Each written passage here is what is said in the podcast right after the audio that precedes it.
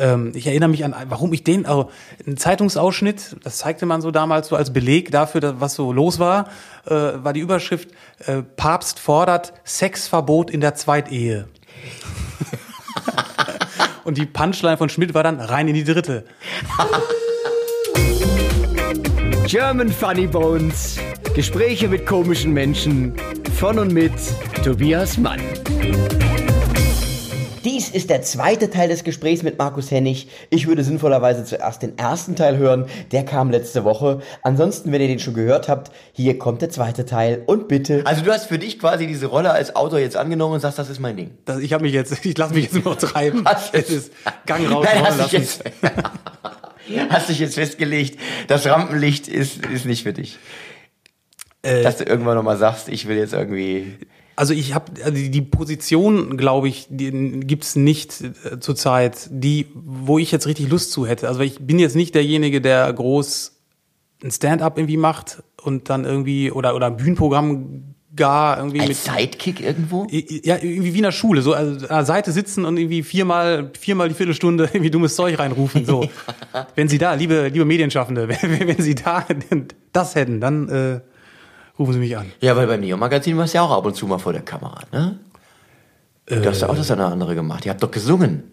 Bei der Abschiedssendung, ja, das Ja. war äh, Beatbox, äh, meine Beatbox-Performance, die war natürlich Siehst du, Weltklasse. Beatboxer bist du auch. Ja, da, da, da dankt es sich wieder, dass du mal fürs Musical-Theater hinter dem Vorhang äh, Saxophon gespielt hast. Genau. Ja. Beatbox, Saxophon des kleinen Mannes. Ja. Und jetzt, ich habe immer so einen Bereich in der Sendung, wo ich die Leute mal frage, äh, das soll jetzt nicht irgendwie dich reinreiten, aber so, dieser Bereich heißt Bombing. Das ist ja der Begriff dafür, wenn es überhaupt nicht läuft. Äh, Was war denn so das schlimmste Erlebnis, das du im Bereich des Humors, im Bereich der Comedy hattest, wo du sagst, ey, das war ganz, ganz grauenvoll. Vielleicht ein persönlicher Auftritt oder, oder sonst irgendwas, wo du sagst, äh, da, da lief alles irgendwie quer und schief.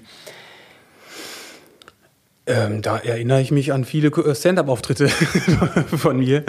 Wirklich? Auf, auf offenen Bühnen. Das war schon. Ähm, Hast du richtig, ist richtig geknallt, dass du auch mal auf der Bühne standest und es ist wenig bis gar nichts passiert? ähm, ich habe es zumindest so empfunden, sagen wir so. Okay. Äh, und das war, ähm, das war, das war auch im, im Nachhinein sehr lehrreich und irgendwie auch irgendwie äh, spannend, ähm, weil man einfach auch nicht so viel voraussetzen durfte jetzt so, weil man muss, man muss verstehen, ich habe zu der Zeit auch relativ viel für WDR 2 damals, die haben noch so eine politische Kabarettsendung irgendwie gehabt am, am am Wochenende abends, die Zugabe und da habe ich relativ viele Beiträge auch gemacht, so mit so mm, aktuellem, wochenaktuellem Politkram, irgendwie mehr oder weniger tiefschürfend. Ähm, aber davon habe ich dann so ein paar Essenzen irgendwie genommen und so und daraus dann so Nummern gebaut. Und ähm, mir war, also ich war halt in so einer Bubble drin, mir war halt klar, wer gerade Verkehrsminister ist oder sowas. Ja, und da hast du vor, So. vor irgendwie 20 18-Jährigen gesessen, Genau. die sagten, Verkehrsbitte was? Äh, Genau, Ja. Verkehr. Ja. So, und, und das war, ich war völlig wie, wie falsch gebucht irgendwie. Äh, Und, dem, äh, und, und viele andere Gäste wollten einfach nur irgendeinen Kumpel von ihnen noch irgendwie sehen, Teil alkoholisiert, ähm, äh, der irgendwie äh, 20 Minuten später dran war. Und das war, das war, das war hart. Dann noch dieser Kegelbahn-Geruch-Flavor, der noch so da drin äh, war. Das alles in allem war das ein ähm, Abend, der in diese Kategorie fallen würde. Okay, ich, ich hatte das ja tatsächlich auch mal, was du gerade beschreibst, äh, tatsächlich on air bei TV Total. Also da gab es auch ein, zwei Auftritte von mir da, also ich, dass es überhaupt zu zwei gekommen ist, ist fast ein Wunder, äh, wo, wo ich komplett am Publikum vorbeigespielt habe. Also wo ich, wo ich eine, eine todsichere Nummer aus meinem Programm genommen habe, also die immer funktioniert hat und habe die vor den vor, vom Publikum von von TV Total gespielt und habe gemerkt, die haben überhaupt keine Ahnung von was ich da rede. Also das kann ich denen noch nicht mal vorwerfen. Das war einfach eine andere Generation und die haben andere Themen gehabt. Für die war dann auch interessanter, dass da was weiß ich wer da in der Sendung damals war oder sowas, ja. Joe Cocker. Joe, Tina Turner, ja, Status Quo, auch immer gern genommen. Nein, aber das, das, das war für die überhaupt kein Thema. Und dann kannst du selbst mit einer, ich, ich sage jetzt mal ganz selbstbewusst, funktionierenden guten Nummer, kannst du komplett abkacken, wenn du das falsche Publikum hast.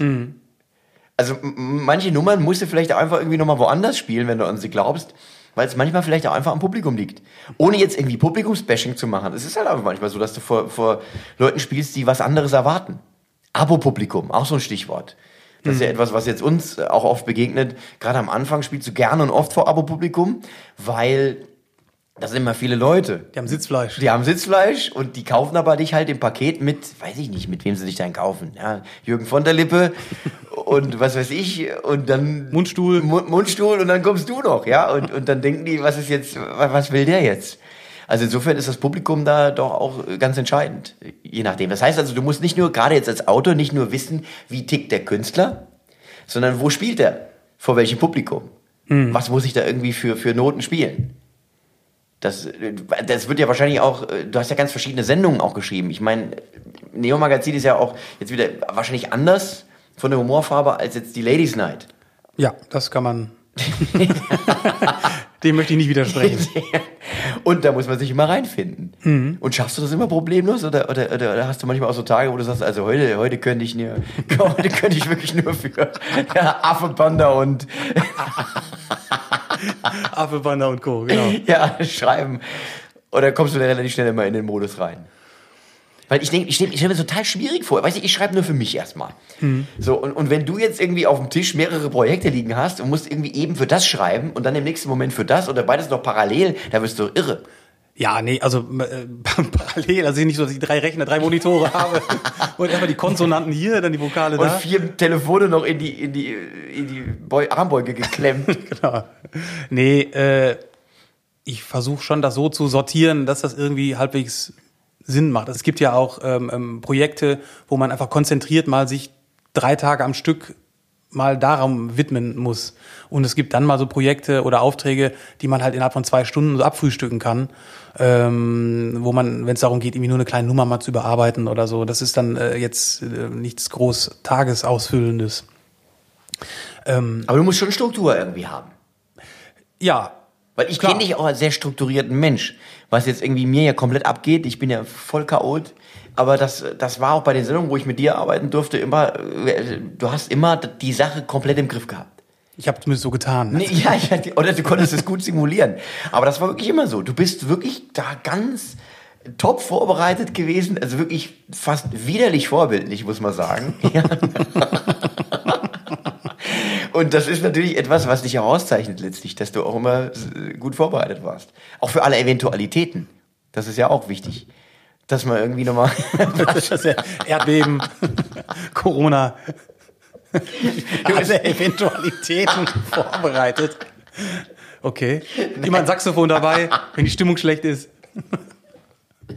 Oh Mann, Markus. Jetzt hast du für viele Leute geschrieben, hast oft schon viel Humor gemacht, aber wo kommt er denn her, der Henning Schuh-Humor? Wo will er hin? Nein, die, die Frage ist, wo kommt er denn her? Was waren denn so deine Einflüsse? Also jeder hat ja irgendwie so, so Sachen, wo er sagt, das habe ich immer viel gehört, das war was, was mich irgendwie humoristisch sozialisiert hat.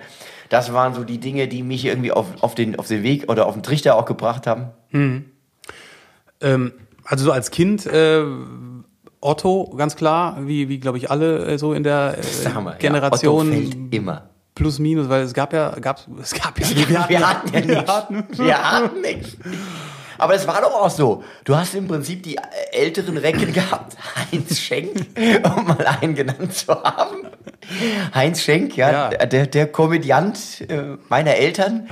Äh, oder auch Frankenfeld oder wie sie alle hießen. Und wir hatten im Prinzip erstmal nur Otto.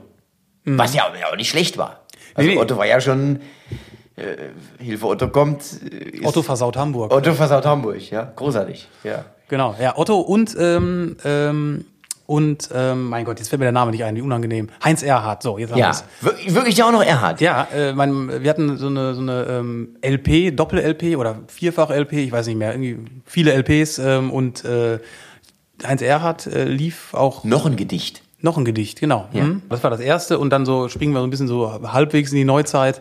Äh, was ich auch total geliebt habe, war Total Normal von Habe Kerkeling. Das fand, Ja. Das fand ich total super mit Hurz und so diese, diese Hat der nicht diese Känguru-Sendung noch gehabt? Das war davor im WDR, genau. Die ist an mir vorbeigehüpft. Hüpft. Ja, da, da merkt man den Autor, da kommt er durch.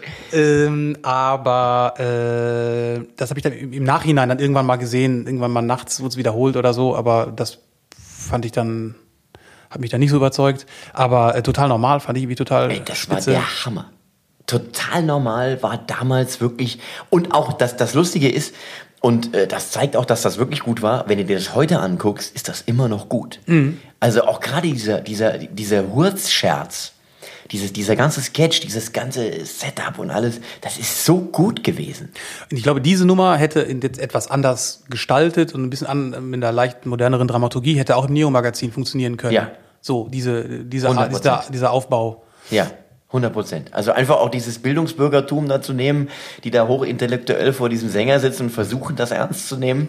Und äh, Hammer. Und äh, aber Kerkeling ist halt natürlich auch echt ein Gigant, muss man einfach auch sagen. Und hat auch was sehr richtig gemacht, was ich äh, was rückblickend finde. Er war immer mal weg. Also ich bin da mal weg, aber das war ja so, so ein bisschen sein, sein Ding. Der hat immer was gemacht und dann hat er sich wieder rar gemacht und kam mit irgendwas Neuem zurück. Also war er ewig nicht da und dann kam der Schlimmer. Und alles hatte irgendwie Hand und Fuß. Und ich glaube auch, dass er, dass er sich die Zeit genommen hat und nicht überrepräsentiert war überall. Das hat auch für diese Faszination, zu dieser Faszination beigetragen. Weil ich würde ihn gerne wieder öfter sehen. Ja. Vor allem, vor allem ohne Schal. oh, stimmt, hat immer Schale an. oder? Ja, und natürlich auch der Film, kein Pardon, ist natürlich auch äh, Ja, der, der- der absolute Hammer. Habe ich erst letztens noch wieder gesehen, vor drei, vier Monaten. Und super immer noch. Ja. Der altert auch wirklich sehr gut. Auf jeden Fall. Es macht echt total Spaß. Vor allem, wenn du in der Branche ein bisschen was gemacht hast, also wenn du auch schon mal erlebt hast, wie es an einem Set abgeht und sowas. Ein Schenk, wieder, gerade noch vom Da. Heinz, da war er dabei, als Heinz Wäscher. Ja, und, und äh, wie der das geschafft hat, wirklich das zu parodieren, was man wirklich so erlebt. So, das ist nicht witzig, das ist nur platt, aber wenn er vom Schrank springt und diese ganzen Szenen, die man heute so problemlos, ah, guck da, der Kerkeling war also auch dann ein Held, einer deiner Helden. Ja, er kommt ja aus Recklinghausen, wo ja äh, dieses Radio Funk im Fest äh, damals Wie sich der war. Kreis Das plötzlich schließt. Es ist diese, dieses Schicksal. Gänsehaut. Was uns manchmal, ja, Gänsehaut, was uns an diese, diese Punkte des Lebens äh, treibt. Und was kam dann? ähm, Schmiteinander.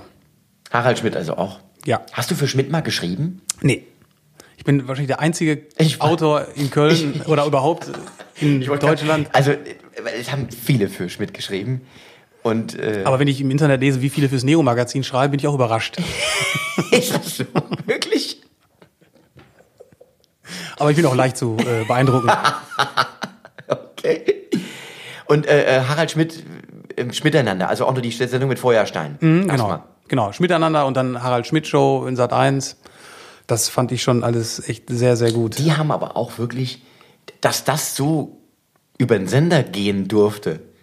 Das fragst du dich, also es war ja beim WDR damals und nun kennen wir den WDR, jetzt als nicht den mutigsten aller Sender. Und äh, dass das damals so über den Sender gehen durfte, ist ein Wunder eigentlich. Ja, das steht und fällt einfach auch mit den Redakteuren, die im Sender arbeiten und dann so ihren Ermessungsspielraum mal mehr, mal weniger äh, nutzen einfach. Also das ist halt ähm, leider halt nicht mehr so, dass man einfach mit einer guten Idee kommt, also, ah ja, komm, dann machen wir mal, klingt gut, los geht's, so, sondern es ist erstmal, ah, ich weiß nicht, sowas ähnliches habe ich schon mal irgendwo mal gesehen.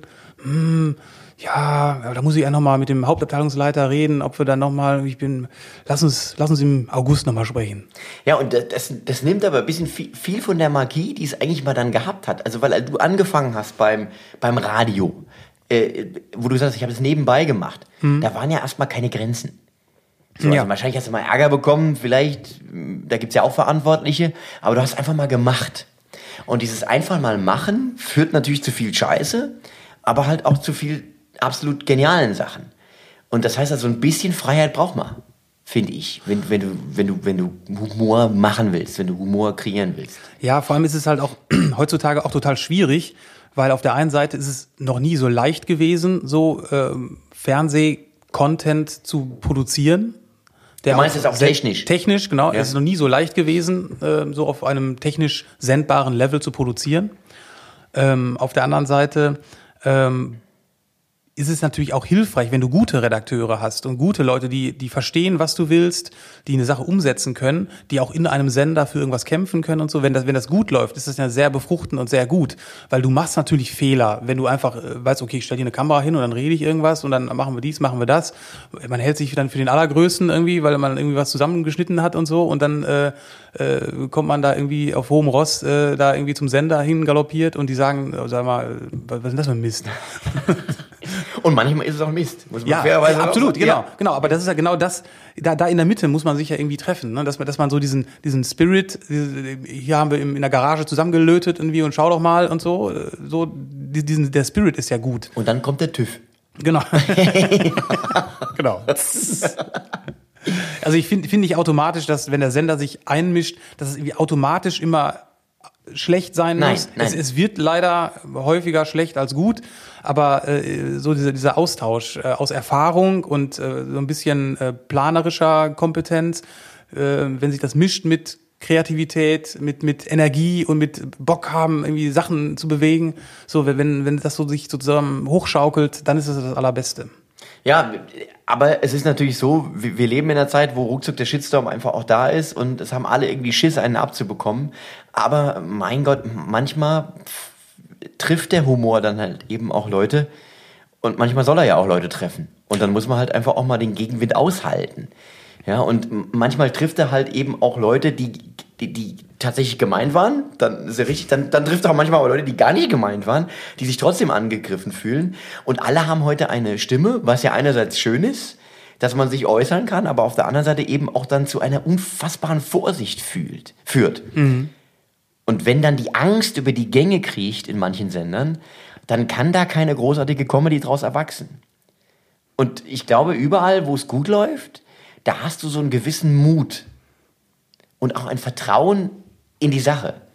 Und ohne das ist nicht. Also wenn, wenn du, wenn du auf der, auf der Senderseite kein Vertrauen, wenn kein Vertrauen da ist, dann, dann geht's gar nicht. Ja, und Comedy kann dann einfach auch nicht allen gefallen. Das, das ja. geht einfach nicht. Das, das ist ein Ding der Unmöglichkeit. Genauso wie, äh, keine Ahnung, eine Band, neue Platte raus. Die einen sagen Hurra, die anderen sagen, oh Gott, oh Gott, ist ja furchtbar. Ja, so, darum äh, macht das ja auch irgendwie Spaß, äh, dann sich Comedians anzuschauen und sich auch von anderen abzusetzen und so. Und das, ähm, ja, das ist halt schade, wenn das halt so immer nur der Mainstream dann gezeigt wird, der halt die, die netten kleinen Lacher bringt, aber nichts, wo man mal auch ein bisschen ho, ho, ho äh, machen kann. Ja, und, und äh, was du gerade sagst, finde ich auch richtig. Also ich kann auch nicht über alles lachen, äh, aber, aber wenn man so, wenn man sich ein bisschen professionell mit Humor auseinandersetzt, kann man auch mal sagen, das ist jetzt nicht meins, mhm. aber es ist trotzdem gut gemacht für das, was es will. Mhm, genau. Also das muss man, glaube ich, auch schaffen. Also man kann nicht im, aber das kannst du natürlich vom, vom Konsumenten nicht verlangen, dass er diese Differenzierung macht. Schön wäre das, wenn es YouTube-Kommentare gäbe wie, ja, ich sehe das Handwerk dahinter und verstehe auch, wie das lustig äh, gefunden werden kann. Ich tue es nicht. Mit freundlichen Grüßen. Ja, mit freundlichen Grüßen. Das kommt äh, wenig, selten. Kann man nicht verlangen von den Leuten, ist aber so. Aber schlimm ist dann, wenn der Sender dann Angst davor hat, vor dem negativen Feedback. Ja, dann, mhm. dann hemmt das einfach auch. Ja. Und äh, das heißt also, Schmiteinander, Harald Schmidt waren, waren Vorbilder gewesen. Was ich tatsächlich auch ähm, so ein bisschen auch ein bisschen altherrenhumorig ähm, phasenweise die Filme von Loriot finde ich auch sehr gelungen zum Beispiel. Ja, aber das ist ja nun wirklich tatsächlich großartig. Immer noch, weil, weil die auch der Zeit standgehalten haben. Oder sagen wir mal, das meiste, ja. vieles davon. Also ich, ich mit den Sketchen bin ich ehrlicherweise nie so ganz warm geworden, so mit der Nudel und das Bild hängt schief und so. Das ist so, Kosakenzipfel und diese Nummern irgendwie, da, da lacht er. Ich lach schon wieder. Da ja, lacht er Tobi. Ja. Also das ist, das ist alles äh, aller Ehren wert, Loriot. Ja. mein Segen. Ist nicht, ist nicht, nicht meins. Mein Segen hast ja, du. Ja. Weiter so. Aber, ähm, aber ich persönlich mag die Filme total gerne. Ja, die sind super, Ödipussy und Papa Ante Porters mhm. natürlich, aber ich finde auch bei den Sketchen siehst du schon, wie viel Akribie einfach auch da drin gesteckt hat, was du ja immer wieder hörst. Also wenn Leute, Zeitzeugen dann berichten, dass er irgendwie, der war ja der, äh, weiß ich nicht, wer lässt denn viele Takes machen? Der, äh, also es gibt ja Regisseure, die irgendwie 200 Takes machen lassen. Das muss ja bei ihm auch so gewesen sein. Also bis der war, bis der zufrieden war, das war ja wohl, musste aushalten können. Ja, es, ich habe ein Making-of gesehen von Papa und the Porters. Wirklich? Ähm, Gibt's das? Ja. Und da ähm, äh, ich, erinnere ich mich auch, dass ähm, es sehr klar auch kommuniziert wurde, dass die Dreharbeiten nicht unanstrengend waren. Mit Loriot, der ja auch Regie geführt hat. Ja, klar, klar. Und das muss wohl auch äh, äh, eine nervliche ähm, Achterbahnfahrt gewesen sein. Hört man ja auch tatsächlich, äh, auch über Rudi Carell hört man, dass er, dass er sehr schwer äh, zufriedenzustellen war in jeglicher Hinsicht und das auch sehr unverhohlen dann den Leuten auch mitgeteilt hat, wenn das irgendwie nicht nach seinem Sinne war. Also, dass da äh, Humor sehr ernst genommen worden ist an der Stelle auch. Ja, ja, Humor ist eine ernste Sache. Ja, ja, ja, also okay. Und ähm, jetzt, wenn du mal über dein Övre schaust, rückblickend über das, was du alles so kreiert hast. Wir haben vorhin gesprochen über äh, Misserfolge auf der Bühne. Äh, was war denn sowas, wo du so im Nachhinein was sagst, da bin ich irgendwie total stolz, also jetzt mal abgesehen vom Grimme-Preis, äh, oder vielleicht auch, vielleicht war die Sendung ja auch sowas, wo du sagst, das war echt eine geile Sache oder was, was war denn, was ist dein, dein Lieblingsstück bis heute aus deiner Sammlung, was du gemacht hast? Dein, äh, habe ich jetzt. Kann auch eine Nummer sein, wo du sagst, irgendwie, die war, da war irgendwie alles richtig, das war irgendwie super.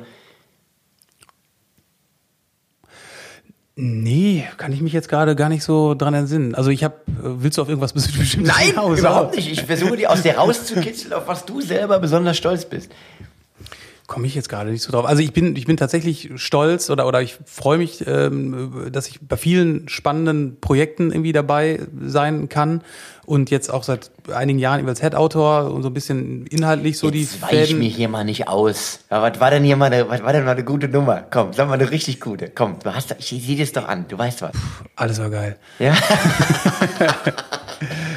Ähm, nee, ich kann, also ich vergesse aber auch sehr schnell äh, solche Sachen. Wirklich? Irgendwie, ja. Du ja. hackst ab. Also du, du, du heftest dann weg ins Gehirn und dann ist es erstmal weggeheftet.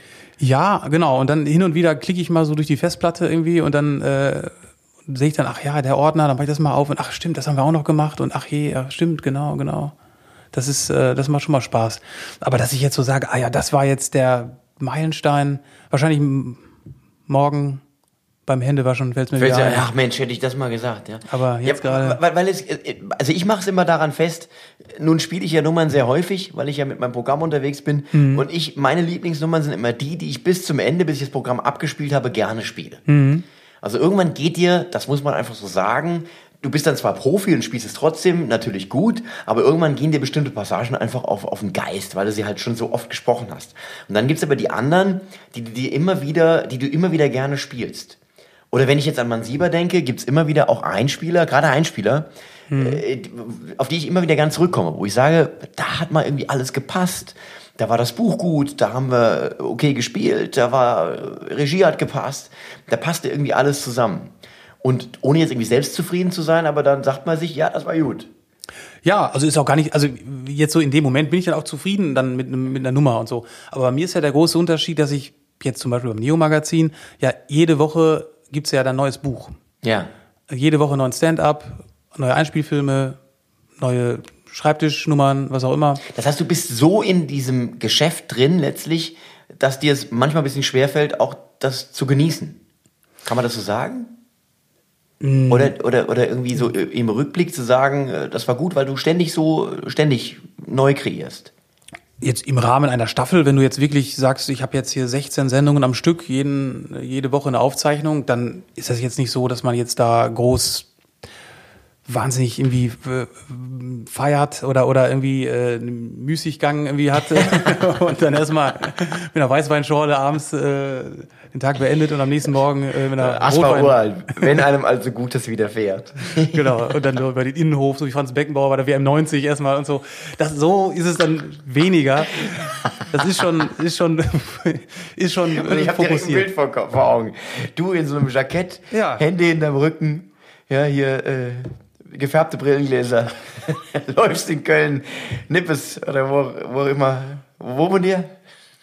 Ehrenfeld. In Ehrenfeld läufst du durch den Innenhof. Ja, ja. ja. Ich kann mir das vorstellen. Warum nicht? Ist doch schön. Einfach mal genießt ja zu genau. selten. Einfach. Wo ist der Hennig? Ach, der läuft da wieder. da läuft er. Es scheint gut gewesen zu sein. Ja, aber also, kannst du noch, das, das ist übrigens äh, eine Frage, die ich dir auch noch stellen wollte. Kannst du tatsächlich Comedy, Kabarett, äh, was auch immer, komödiantische Inhalte noch als Konsument konsumieren? Oder schlüpfst du oder rutschst du immer in die Rolle des Profis, der nach professionellen Maßstäben bewertet oder, oder, oder das analysiert oder sagen wir mal im Kopf schon die Teile auseinandernimmt, wie es zusammengebastelt ist? Äh, beides so ein bisschen. Also ich habe immer noch Lust drauf, mir Programme anzugucken, so, also das schon. Ist weniger geworden, ehrlicherweise, als jetzt noch vor zehn Jahren oder so. Aber ähm, natürlich hat man immer so ein halbes professionelles Ohr irgendwie auf und denkt sich, aha, okay, wo, wo will er da jetzt mit hin? und warum sagt er das jetzt so? Ach, das ist aber kompliziert. Oder, aha, jetzt kommt gleich der Gag und so, hm, hm, ah, recht gehabt oder nicht recht gehabt. Ähm, das läuft schon so ein bisschen mit immer. Also das kann man, glaube ich, auch gar nicht ausstellen. Ich finde das aber so schade. Also mir geht's ja ähnlich. Ich behaupte aber von mir, dass ich, dass ich, dass ich mich, wenn ich mich doll anstrenge, unterdrücken kann. Und ich das, das, Gesicht möchte ich gerne sehen, wie du im Kabarett sitzt, doll angestrengt. Ja, aber mal ehrlich, das ist doch scheiße, wenn du in ein Kabarettprogramm gehst und willst dich, also ich will das dann ja genießen. Ich will das dann ja mir anschauen. Und dann schaffst du es nicht irgendwie, das, das Professionelle in dir zu unterdrücken, das direkt in die Analyse geht. Ja, das ist, das ist. Ja, Analyse, soweit würde ich jetzt nicht irgendwie gehen. Aber der große Unterschied ist ja zum Beispiel zur Musik. Wenn du als Musiker irgendwie in, äh, äh, zum Konzert irgendwie gehst, dann ist es ja eine eher eine sehr, sehr sehr emotionale Sache. Und beim Kabarett ist es ja schon auch mehr, äh, zumindest mehr auch rational. Das stimmt. Da ist der Kopf ja eh, eh so ein bisschen mehr gefordert als jetzt so dieses Bauchgefühl. Also je nachdem, welcher Comedian ist, dann, dann gibt's mal andere äh, Verhältnisse so, aber äh, der Kopf sollte ja beim Kabarett zumindest nicht vollends ausgeschaltet sein. Wenngleich natürlich auch, wenn du als Musiker zu einem Konzert gehst, vor allem, und das ist glaube ich auch bei der Comedy und bei Kabarett auch so, wenn's plötzlich nicht mehr so stimmt, also wenn irgendwas so ein bisschen aus dem Rhythmus kommt, buchstäblich, also wenn ein Programm nicht so läuft, dann verfällst du da sehr schnell rein. Mhm. Das ist ja bei Konzerten auch so, das merke ich auch. Also wenn ich irgendwo bin, bei einer äh, Band, auch die ich mag, und das Saxophon fehlt. Und, äh, und das Saxophon fehlt oder der Saxophonist hat mal eben kurz in den Vorhang vorgeguckt und äh, hat einen Ton verhauen. Nein, aber dann merkst du, jetzt stimmt was nicht. Mhm. Und dann beginnst du zu analysieren. Also wenn du aus diesem, diesem Fluss rauskommst, in dem du einfach bist, wenn es gut läuft, wenn alles funktioniert, wenn alles ineinander greift, dann fängst du an zu analysieren. Dann kann ich mich auch dann, dann bin ich dann, dann bin ich auf einmal nicht mehr beim Konzert, sondern äh, bin nur noch Beobachter. Mhm. Wie würdest du denn deinen Humor beschreiben? Ich weiß, eine ganz furchtbar schwere Frage. Sehr aber, gut. ich finde meinen Humor teuer, aber gut. Sehr, sehr, sehr gut. Nein, aber wenn du jemandem versuchen würdest zu vermitteln, was du lustig findest, wie würdest du das machen? Die Mitte. Die Zwischen was? Genau. Ist jetzt die große Frage. Ja, ja genau. Die bürgerliche Mitte.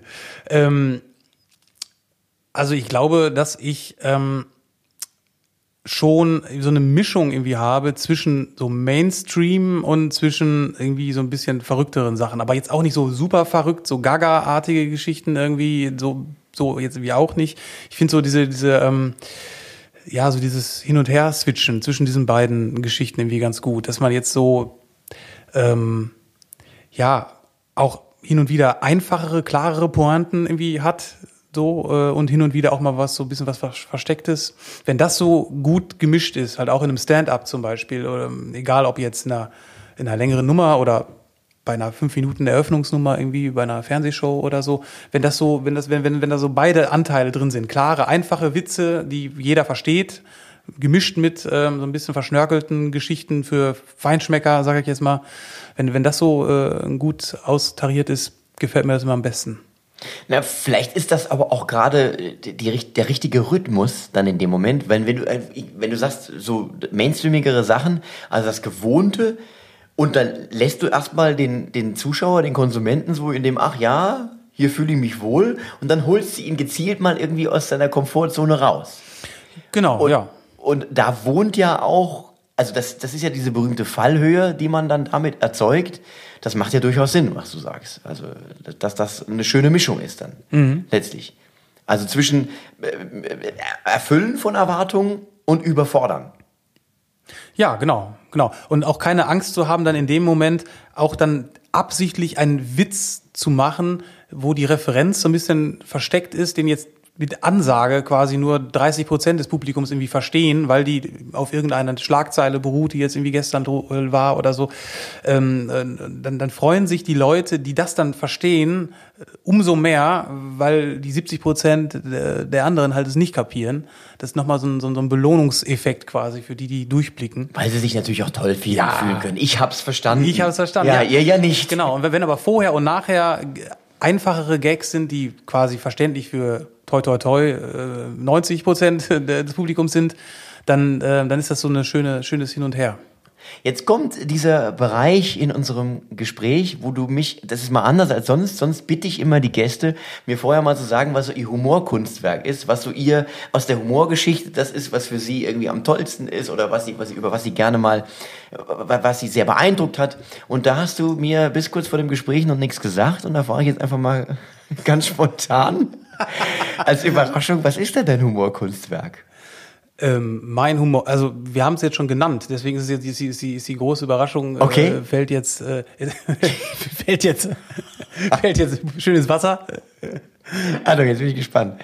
Ähm, äh, und es, also was mich tatsächlich am meisten geprägt hat, war, war Schmiteinander, die Sendung im WDR. Okay. Das war, ähm, das war ähm, für mich Anarchie. Das war für mich Gesprächsstoff tatsächlich, äh, nicht nur buchstäblich, sondern tatsächlich drei Tage auf dem Schulhof noch ähm, bis Mittwoch. Ist diese Reproduzierbarkeit, die ist wichtig, oder? Also ich finde die auch immer extrem wichtig, dass du hinterher drüber reden kannst. Ja, das ist ja genau das, was ja, was, was auch bei Twitter heutzutage so passiert, dass total viele parallel oder kurz danach zu einer Sendung irgendwie sich austauschen und noch vermeintlich bessere Witze noch irgendwie äh, posten äh, zu einer Comedy-Sendung oder zu einer, äh, zu einer Live-Show, egal welche Sendung oder Talkshow. Ähm, und das ist ein super so ein Gemeinschaftsgefühl gewesen. Da haben alle das geguckt, also aus meinem Freundeskreis. Und da wurden, wurde alles nochmal besprochen und nochmal erzählt und nochmal erzählt.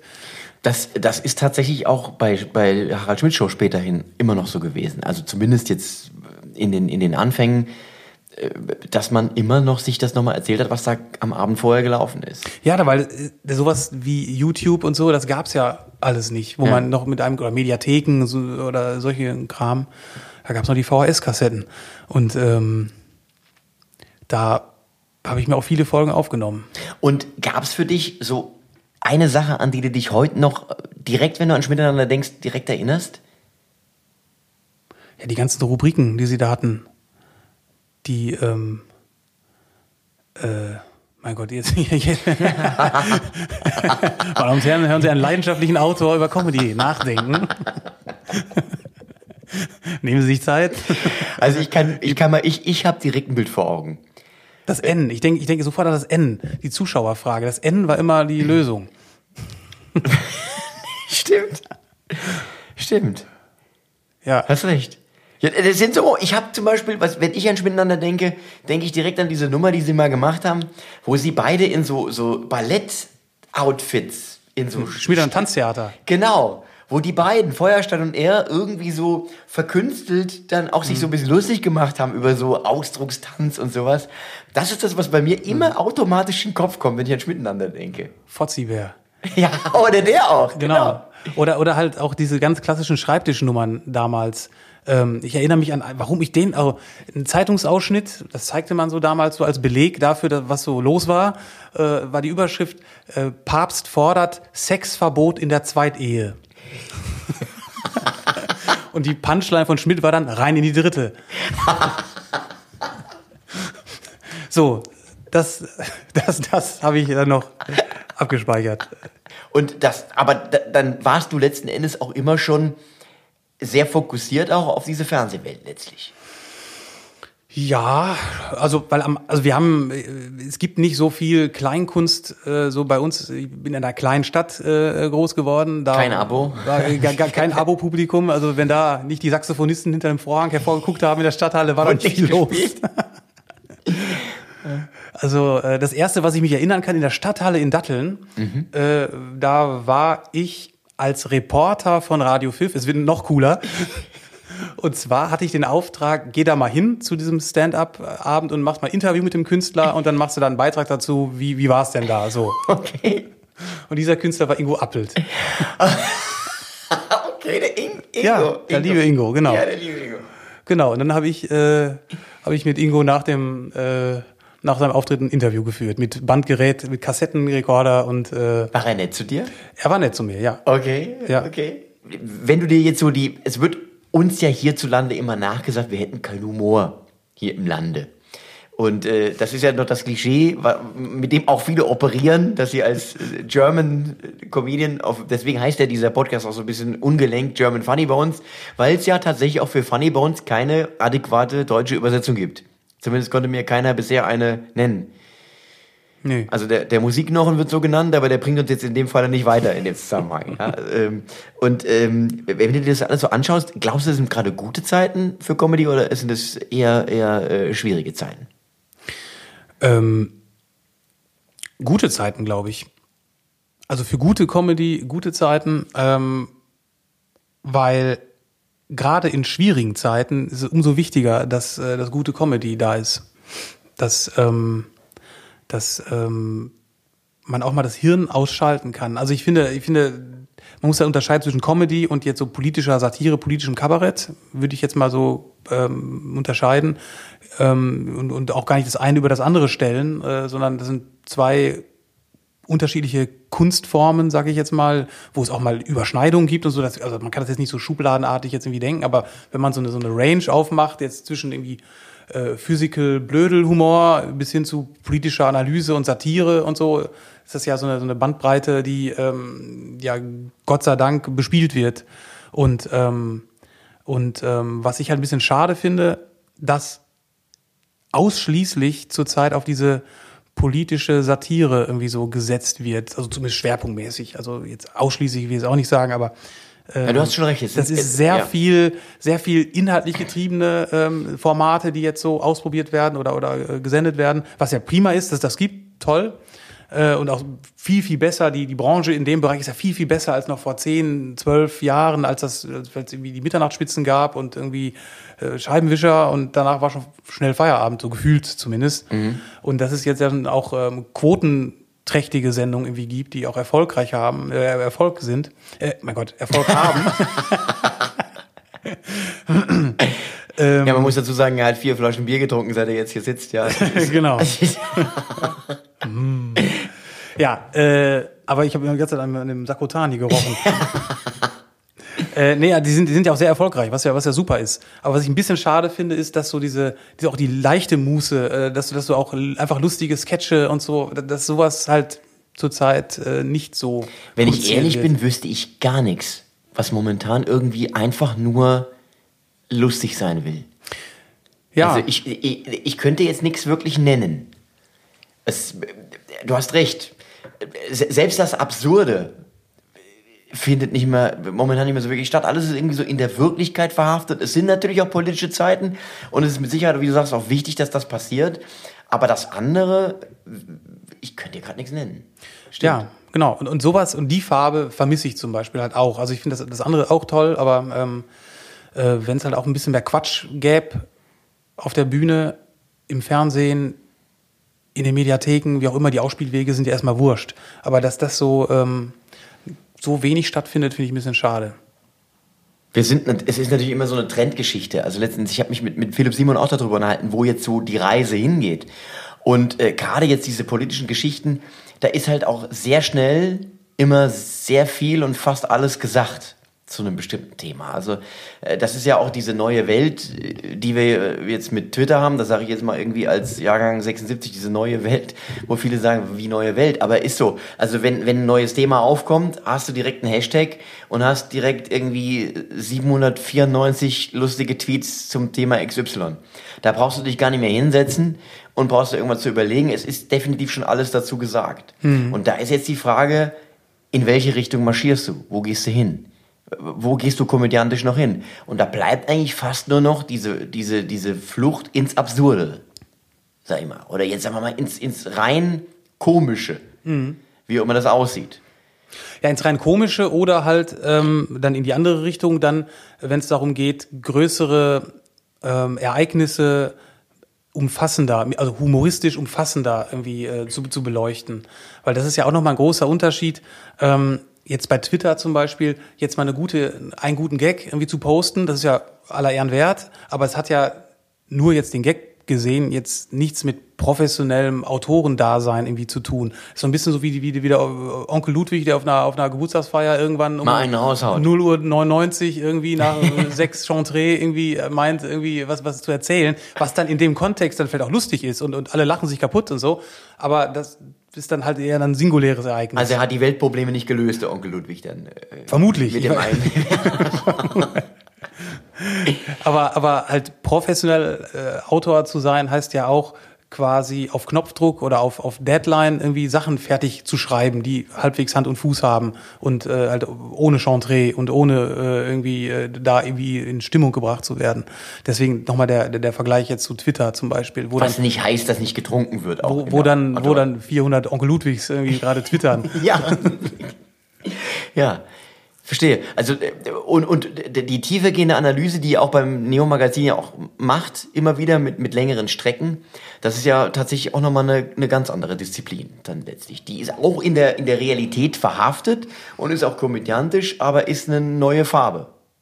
Oder? Ja, also. zumindest jetzt hier so im, im, im, im, im Fernseh Deutschland. Genau. Hm? Worüber hast du zuletzt gelacht? Über dich. Ich habe auch viel geweint, vielen, aber. Vielen Dank. Was trinkst du? Chantre? Ja, wir zwei jetzt noch. Und als Abschluss äh, frage ich immer gerne, viele sagen, um Gottes Willen, ich oh frage dich trotzdem mal, dein Lieblingswitz, dein Lieblingsspruch, dein Lieblingsscherz. Der Papst fordert Sexverbot in der Zweitehe. Mein Tipp, rein in die dritte. Vielen Dank, lieber Markus, dass Gerne. du mitgemacht hast. Hat Spaß gemacht. Das war German Funny Bones.